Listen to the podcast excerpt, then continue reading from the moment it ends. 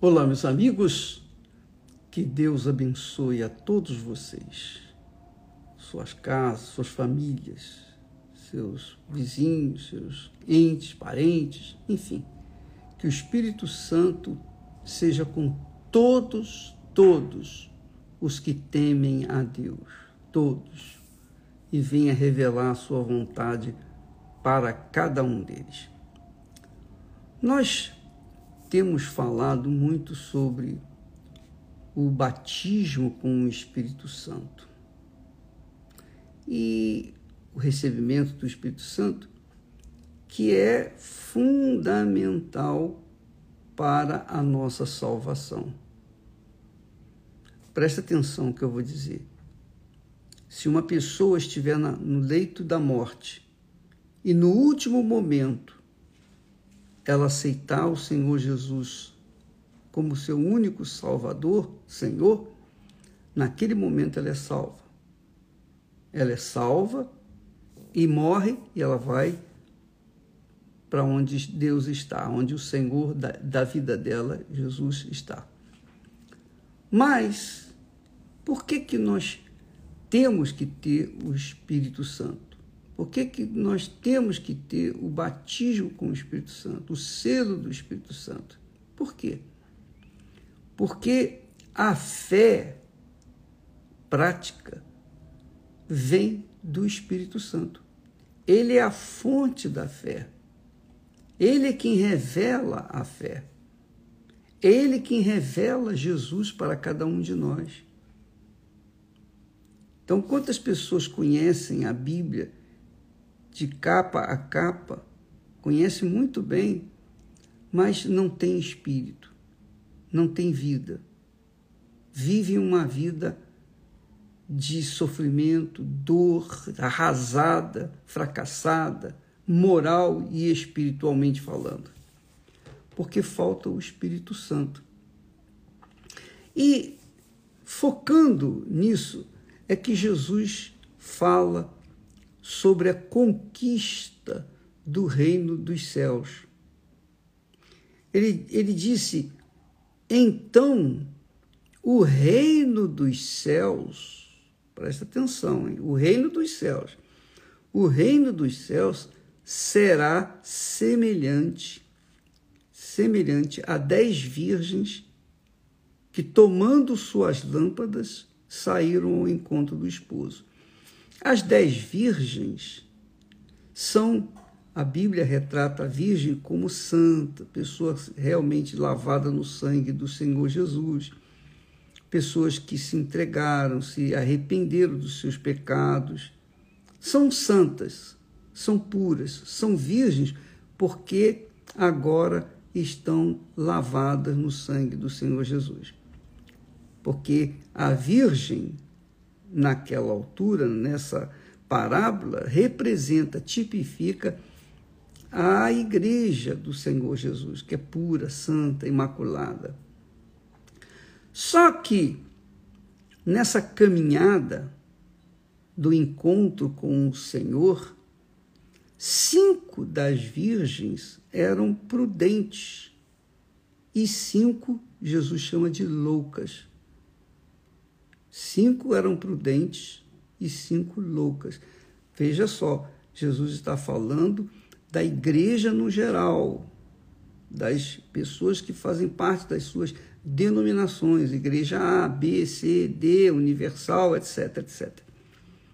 Então, dessa igreja física, institu institucional aqui no mundo, cinco eram virgens e cinco ou melhor, cinco eram prudentes e cinco eram nécias, loucas. Jesus chama de loucas. Então, todos nós estamos a caminho do encontro com o Senhor Jesus. Nós cremos que o Senhor Jesus está às portas, porque os acontecimentos, os últimos acontecimentos, têm mostrado isso. As últimas, essa última década tem mostrado sinais da volta do nosso Senhor. Então, nós estamos indo, caminhando ao encontro do Senhor Jesus. Mas dentre nós dentre os que creem no Senhor Jesus, dentre as virgens, dentre os membros das igrejas tradicionais, das igrejas evangélicas, existem cinco prudentes. Prudente é a pessoa que pensa, raciocina, que pesa, cuidadosa. Já a insensata ou a louca, que Jesus chama de louca, essas são aquelas pessoas que dizem assim: ah, uma vez salva, salva para sempre. Ou então diz assim: ah, minha, a tua graça me basta. Aqueles que vivem no pecado, vivem no pecado de forma consciente, sabem que estavam pecando, mas alegam que ah, a graça de Deus me basta. Só que elas pensam que essa graça de Deus funciona dessa forma, porque com certeza elas não sabem o que significa a graça de Deus. Porque ela, ela, elas pensam que a graça de Deus tolera pecados, pecadinhos e pecadões. E não, não é assim. A conquista do reino dos céus exige santificação, santidade, justiça. A pessoa tem que ser santa. Santa quer dizer pessoa separada do pecado, separada do mundo, separada. Essa que é a pessoa santa. Santa não é para ser adorada, não. Santa é, é aquela criatura que foi separada por quem? Pelo Senhor Jesus. Separada. Então, essas pessoas que são separadas, dentre, no universo das pessoas separadas, santas, existem aquelas que são prudentes, cuidadosas, perseverantes, e existem aquelas que, bom, agora que eu já estou salva, agora que eu já me batizei nas águas, inclusive eu estou falando até em línguas, e achando que as línguas falam, eh, são testemunhas da, do batismo com o Espírito Santo. Infelizmente, essa é uma ignorância é, patente no nosso meio, no nosso mundo. Tem nada a ver uma coisa com a outra. Então, aquelas que são loucas levam a sua fé cristã de forma bem relaxada. Bem relaxada. Quer dizer, não são cuidadosas, não zelam pela verdade, não vivem na verdade. Elas até chegam a dizer: Ah, eu tenho o Espírito Santo. O Espírito Santo é o Espírito da verdade. Mas como uma pessoa pode ter o Espírito da verdade se anda com mentiras, com enganos, se anda na prostituição, se anda no pecado? Então, lá fora da igreja, elas vivem uma vida, ah, a tua graça me basta, né, Senhor? mas dentro da igreja elas parecem santinhas. Quer dizer, isso é uma verdadeira afronta ao Espírito Santo, um insulto a Deus. Porque as pessoas pensam que podem brincar com Ele. As pessoas pensam que, que basta pertencer a uma igreja que está salva. Preste atenção. Não basta pertencer à igreja, nem sendo pastor ou bispo, ou arcebispo, ou cardeal, ou papa, ou seja lá o que for, qualquer que seja a posição da pessoa, nem sendo de uma posição relevante dentro da igreja, tenha a sua salvação garantida. O reino dos céus, minha amiga e meu amigo, é conquistado. O reino dos céus é conquistado. Não é alguma coisa assim que a pessoa é, simplesmente alcança na algazarra de qualquer maneira.